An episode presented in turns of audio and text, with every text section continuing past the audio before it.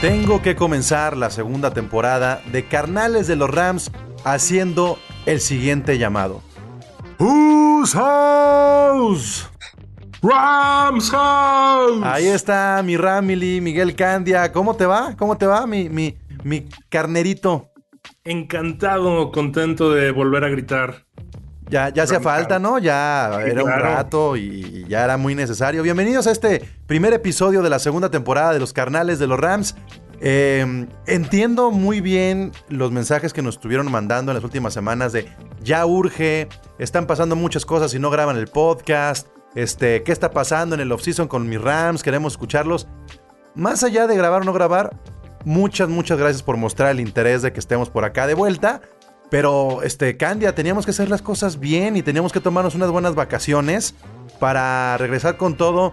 Porque hay que recordar que la primera temporada de Carnales de los Rams empezó por ahí de agosto. No empezó, en, no empezó en el off-season como tal en la agencia libre. Entonces, esta segunda temporada está cubriendo a los Rams desde este off-season, desde un inicio. Es el primer capítulo de Carnales de los Rams fuera de temporada. Y- Básicamente. Y estamos uniformados y estamos con el, con el jersey más, más reciente del equipo. ¿Y por qué lo decimos? Porque la sorpresa de este episodio y de esta segunda temporada es que estaremos subiendo video también ya en el canal de YouTube de Gol de Campo. Entonces era otra sorpresita. Y ustedes dirán, ¿para qué les quiero ver la jeta? Pues bueno, muy sencillo, porque después vamos a estar invitando gente y queremos que conozcan a, esta comunidad de, de Ramily que vamos formando poco a poco desde las redes sociales y desde cualquier parte, Candia. Claro, claro, y que, que nos vayan conociendo para que también los vayamos conociendo, que le pongan cara a estas voces que con tanto gusto escuchan. Ah, qué modesto yo, ¿no?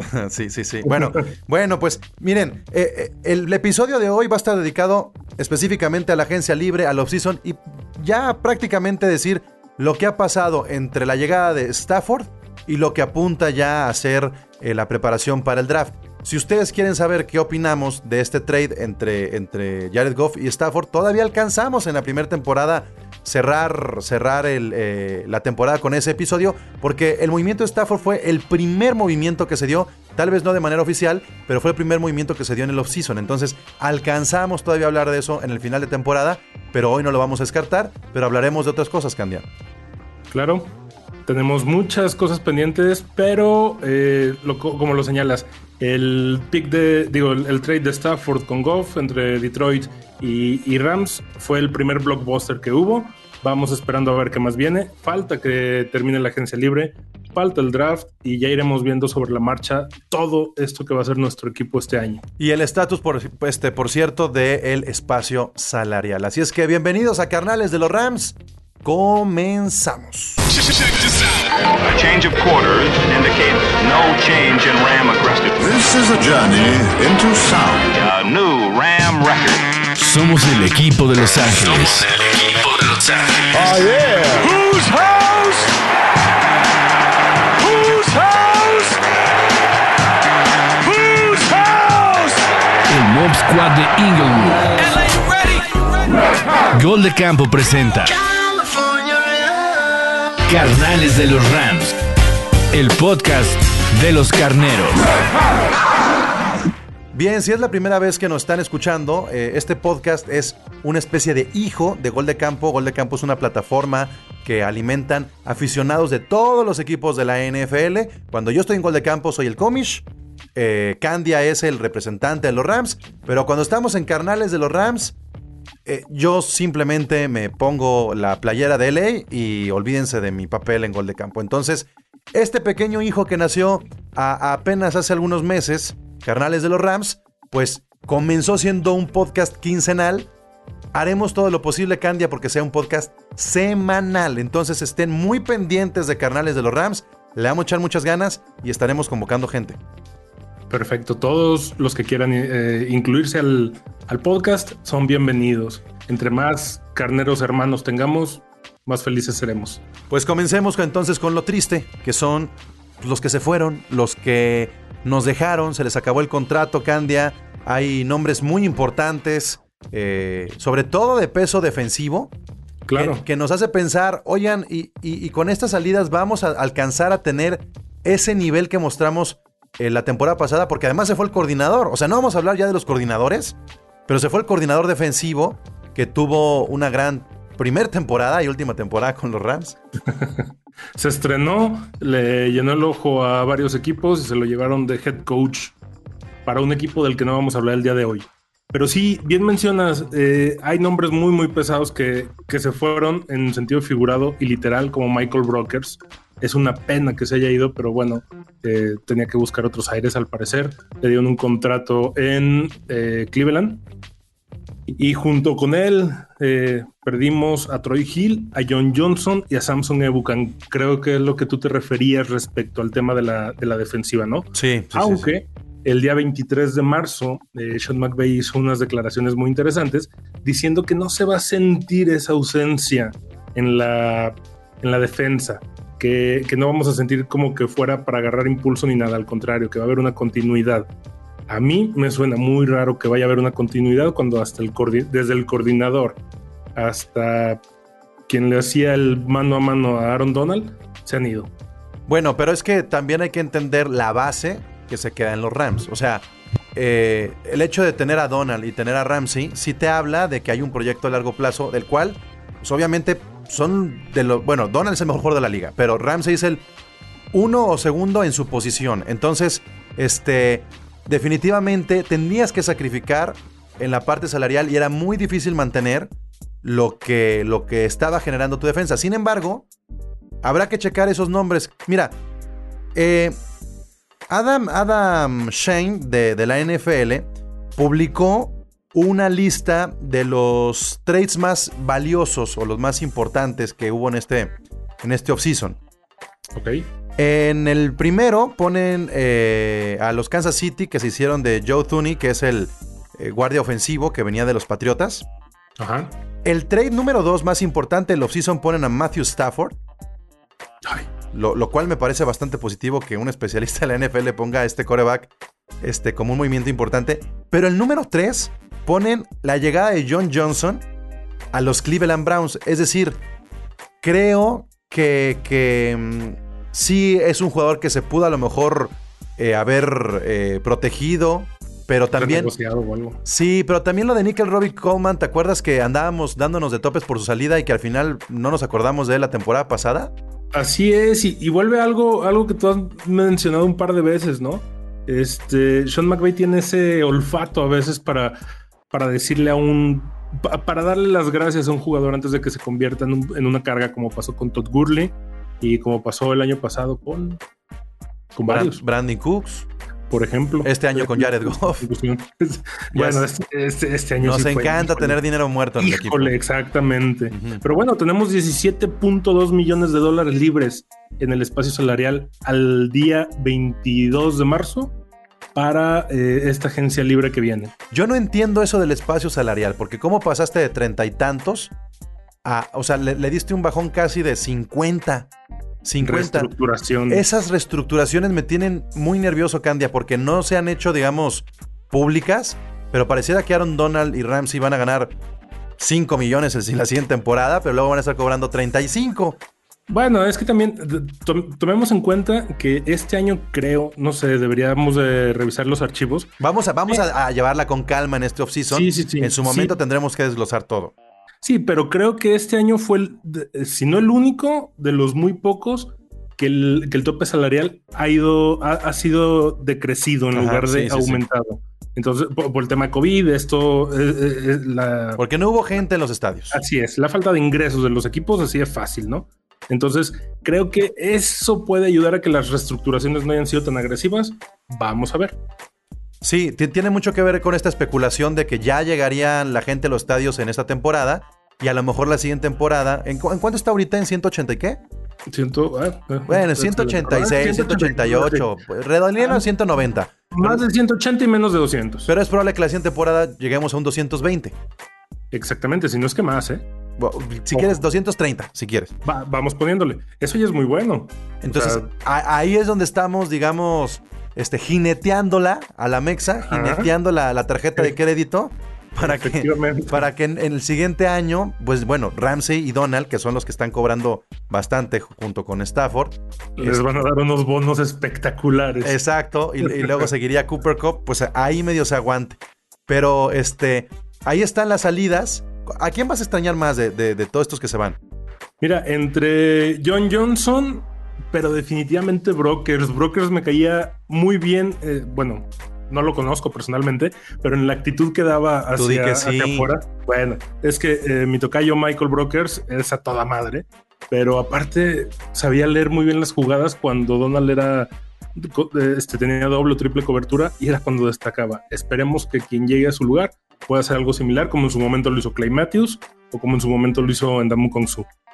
Sí, yo creo que, que Brokers también es un- una pieza fundamental de la última década de los Rams. Era también parte de esta camada que venía de San Luis. Este, también se fue este otro jugador a, a Dallas, ¿cómo se llama? El de equipos. McQuaid, eh, McQuaid. el long snapper, ¿no? Que, que se fue con Facel y con Greg Surlane. Exactamente. Entonces, se queda reducida la generación de San Luis a solamente Aaron Donald y Johnny Hecker. Este, ya, vamos, vamos dejando atrás ese, ese episodio de los Rams. Y lo de Brokers, pues será muy nostálgico. Hay que recordar que Broker estaba con los cuervos, con Baltimore el año pasado. Dicen que no pasó un pinche examen de médico, no sé cuánto, y por eso lo regresaron y volvió a contratarse con los Rams, lo cual me parece una estupidez porque los cuervos dejaron ir a un gran jugador. Pero también Brokers qué bueno que pasó. pues tuvo la, tuvo la fortuna de jugar en este SoFi Stadium sin, sin, sin, sin, sin afición. Pero creo que si sientes los colores de los Rams, haber estrenado el estadio tiene un valor sentimental, emocional Bueno. importante. Otro de los que se va, ¿no? Que ahorita mencionas, no solo haber estrenado el primer touchdown del SoFi Stadium, Malcolm Brown. Sí, también se va. Malcolm Brown. Se nos va, co- como dijiste, se acabó Ron DMC, pero bueno. Pues había, pasa- había pasado a ser el tercer corredor del equipo. O sea, para la experiencia, es- ese era el más experi- experimentado entre los tres, entre Sí. Cam Akers y Henderson, y era el que menos juego iba a tener. Entonces, no le podías dar un buen contrato. Es un jugador que va a poder mostrar algo en un futuro, pero pues el comité se reduce a dos. Claro. Bueno, vamos a ver qué pasa en la agencia libre, vamos a ver qué pasa en el draft. Pero por lo pronto, pero con esos dos estamos más que sobrados. Porque aparte, la nueva contratación eh, está dejando muy en claro que Sean McVay va a volver a lo que le gusta, al juego aéreo. Hablemos, De en- Sean, hablemos entonces de, de- de los que llegan a los Rams, además de Matthew Stafford. de Sean Jackson de Filadelfia. No me gusta nada. No me gusta nada porque está Robert viejo. Woods. Es Se que lesiona fácil, tienes a Robert Woods. eh, el pretexto que todo el mundo está diciendo de. Bueno, no pretexto. No, la- es que mira, la- Robert Woods, Van Jefferson y Cooper Cup, me encanta el 1, 2, 3. O sea, yo ni siquiera es. pongo a Deshaun Jackson como un como 1, 2 o 3. Pero la pregunta es, ¿ganas con, con Jackson y la salida de Reynolds o restas? Pues mira, el tiempo dirá, a final de cuentas, eh, como te digo, mucho de lo que dicen de, de, de Sean Jackson es que va a ser ese rece- receptor profundo que necesita el brazo de Matthew Stafford. Para mí ese es Van Jefferson. Ah, para mí es Robert Woods, imagínate. Bueno, pues está bien que no coincidamos Ro- Robert, en eso. Woods, Robert Woods bien aplicado, creo que es un muy buen receptor profundo, pero a lo mejor si- sigue, sigue existiendo esa necesidad por parte de- del coach de tener a- al sustituto de Brandon Cooks, ¿no? Que Brandon Cooks tampoco en el esquema de McVay fue el revulsivo. O sea, no tuvo Bueno, los no, no, números ni de Woods ni de Cooper Cup. No, pero señor concusión, ¿no? Como tú lo has dicho también un, par de ocasiones. O sea, no, no destacó porque se la pasó contusionado. Y es pues, prácticamente la única llegada, salvo por el coreback, en esta agencia libre por esto del espacio salarial. Sin embargo, hay renovaciones importantes. Así es. Eh, Leonard Floyd se queda, que eso creo que es. Yo lo veía fuera. Yo no sé cómo lograron hacer esta jineteada con Floyd, ¿eh? Exactamente, no sé, aceptó la reestructuración, ve tú a saber, pero le dieron un contrato por otros cuatro años. Igual, bueno, Darius Williams eh, no se ha ido, no se ha quedado, pero le pusieron la etiqueta de que si alguien lo quiere, tiene que dar un first round pick, que eso pues básicamente lo están eh, amarrando. Y, y- y aunque sí los vale, no los, Pues sí. no los vale para otro equipo. O sea, Exactamente. Para nosotros sí los vale, Ujú. pero nadie, nadie lo va a dar. Nadie va a soltar una primera ronda por Darius Williams. Más lo que le tengan que pagar. Y eh, John Munt, que se queda en el lugar de, Gerald Everett. O sea, no se queda en el lugar de Gerald Everett, pero sale Everett. Entonces queda eh, John Munt y Taylor Higby como alas cerradas por lo pronto. Y Van Jefferson se queda un año más por lo pronto. Gerald Everett, este, eh, no, o sea, ¿A ti no te convencía? A mí personalmente sí me agradaba mucho su, su ritmo de juego. Pero. Pues era, era, era también muy mucho tirabolas, ¿no? Sí, pero era muy buen bloqueador. Lo que a mí me gustaba mucho de Everett era que era muy buen bloqueador cuando estaba en el campo. Sabía bloquear bastante, bastante pero, bien. Pero tenías a, que usarlo como bloqueador por las deficiencias de la línea ofensiva. Entonces, exactamente. Creo que ahí está. Fíjense, ya hablamos de los defensas que se fueron, cómo está la ofensiva. La línea ofensiva. Ese es el talón de Aquiles todavía de los Rams, empezando por el centro, que todavía hay incertidumbre. Con Blit, uh, Austin Blight. Sí, sí, sí, exactamente. Entonces, la línea ofensiva es donde creo yo tenemos que poner el ojo en lo que resta de esta agencia libre, lo que pueda suceder en el draft y lo que pueda pasar con algún trade. Yo no creo que los Rams hagan un trade. Yo creo que si estás hablando de este espacio salarial todavía amplio, algo se podría tomar en la agencia libre. Y es muy poco lo que tienen que firmar en el draft porque no tienen primera selección. Entonces, no hay que guardar mucho espacio salarial para los novatos. Efectivamente. Vamos viendo, sí, definitivamente la línea ofensiva sigue siendo la parte débil del equipo como lo ha sido en los últimos tres años. A ver qué pasa si este año hay algún cambio. ¿Cómo te quedas tú con esta agencia libre? O sea, definitivamente no, podías, no podíamos hacer mucho, pero con las bajas sobre todo y con lo que tienen los Rams ahora, ¿cómo, ¿cómo te sientes tú dentro de una división que también está muy cambiante?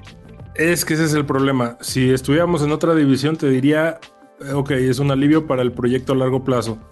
Pero por la división en la que estamos y por cómo se están tomando las decisiones, yo quiero interpretar que este año quieren repetir la, la eh, bueno, la administración quiere repetir la hazaña de Tampa Bay, uh -huh. de ser anfitriones y ganar el Supertazón. Y creo que le están apostando todo a este año. Y eso, sabemos, puede ser peligroso a veces. Y, y entonces, ¿cuál crees que pueda ser el pick número uno del draft para los Rams? Mm. Yo personalmente creo que se van a ir por. Eh... Híjole, no sé. Ahí sí me, ¿Linebacker podría ser? Podría ser un linebacker, un, un, un offensive linebacker, un, un, offensive tackle, no sé. Ah, ¿sabes qué? También se necesita ir pensando en quién va a sustituir definitivamente a Andrew Whitworth. Sí, lo de, lo de Whitworth, pues bueno, eh, cada vez sí. va estirando más su retiro, va estirando más su retiro. Ahora con la llegada de Stafford, pues es necesario tener a un este, padrino ahí de línea ofensiva. Y finalmente hablemos ahora sí de lo que está pasando alrededor de Matthew Stafford. Ha habido mucha información acerca de que la decisión de liberar o de, de hacer el trade con Goff tenía que ver con el potencial que se vio con, con Wolford. Es decir, era tan durante los playoffs fue ya tanta el cuestionamiento de, de McVay de decir, pues puedo meter a Wolford y nadie va a extrañar a Jared Goff, que por eso se terminen, terminan haciendo el trade por, por Matthew Stafford. Pero me gustaría repasar cuánto se sacrifica por Matthew Stafford y qué, cuánto nos va a costar, cuánto tiempo vamos a estar este, cargando esta jineteada de los, del trade con, con los, las entregas de picks en el draft futuro. Primero que nada, paremos el rumor. No, Jared Goff no se fue porque le tiró la onda a la novia de McVeigh. Ah, eso fue un meme. Pues Ajá. sí, pero mucha gente lo sigue creyendo. Sí, sí, sí. No, Dejen de creer eso, por favor. Es la NFL, no son tabloides. O sea, sí, no, no. Vamos no. empezando por eso. Segundo, Aparte, Goff te tiene como la típica novia del high school, una cosa de esas, ¿no? Exactamente, tiene su como high school. Federer, así de. Sí, como yo con mi esposa, 20 años de conocernos. No Ándale. va a pasar, no va a pasar, señores. Dejen de creer eso. Este, tenía que hacer el anuncio, ¿verdad? Pero bueno. Eh, ¿Qué pasa? ¿Qué perdemos? Perdemos tres picks de primera ronda contra Detroit. Y todo el, todo el salario muerto que se va a quedar, toda la lana muerta que se va a quedar durante este año. ¿Son 22? Y así es. 22 millones. Por un jugador, por un jugador. Por uno solo. Sí. Y, y, creo que todavía este año vamos a seguir pagando un poquito por Gurley. Que son como 6 o 7 millones. Así es. Uh -huh. Y otro poquito por Cooks. Uh -huh. Entonces, como bien dices, nos encanta tener dinero muerto. Sí, son como 30, 32 millones de dólares los que tendremos ahí de dinero muerto. Lo El cual. sueldo de brokers. Sí, sí, sí, sí. alguien más. Bueno, con Brokers tengo entendido que se ahorró también un poco, ¿no? Y con la renovación de Floyd también. Entonces Sí, ahí, sí. Ahí vamos a estar nosotros desglosando. Yo sé que en este primer episodio de la temporada 2 estamos haciendo una pequeña recapitulación de la agencia libre. Eh, luego tendremos que meternos ya a cuestiones muy técnicas ahí, aburridas del desglose. Pero lo más interesante va a ser que la gente que nos escucha, la gente que nos sigue, se logre sumar en, esta, en este off-season, o mejor dicho, en la agencia libre y en el draft, porque queremos escucharlos. Entonces, ya estaremos invitándolos a través de las redes sociales, ahí en el Facebook de los Rams México y de este, Carneros Latinos. Vamos a buscar ahí en todos los grupos que hay en las redes sociales, Candia, para sumar más gente este, y escucharlos también. Que este podcast de Carnales de los Rams lo hagamos entre muchos, entre todos, y no nomás entre tú y yo. Me parece excelente. Entre más Ramily haya de cualquier parte del mundo, mejor. Y pues bueno, pues ojalá que nos toque la posibilidad de ir al SoFi Stadium ya este año, porque todo aparenta en que los Estados Unidos van a meter ya gente eh, a festivales de música, espectáculos, a deportes. Entonces, vamos a ver qué, qué es lo que nos espera para este 2021. Por lo pronto, así, es- así damos el banderazo de la temporada 2 de Carnales de los Rams. Un placer. Hasta aquí llega el episodio número 1. Candia, muchas gracias. Eh, nos vemos pronto. Esperamos que lo hagamos semanalmente. Y por supuesto que nos sigan, se suscriban al canal de YouTube de Gol de Campo. Gracias, Pablo, que estés muy bien. Whose house? Rams, Rams house. Go! A change of quarters indicates no change in Ram aggressiveness. This is a journey into sound. A new Ram record. Somos el equipo de Los Ángeles. Somos el equipo de Los Ángeles. Oh, yeah. Whose house? Whose house? Whose house? El Mob Squad de Inglewood. Gol de Campo presenta Carnales de los Rams. El podcast de los carneros.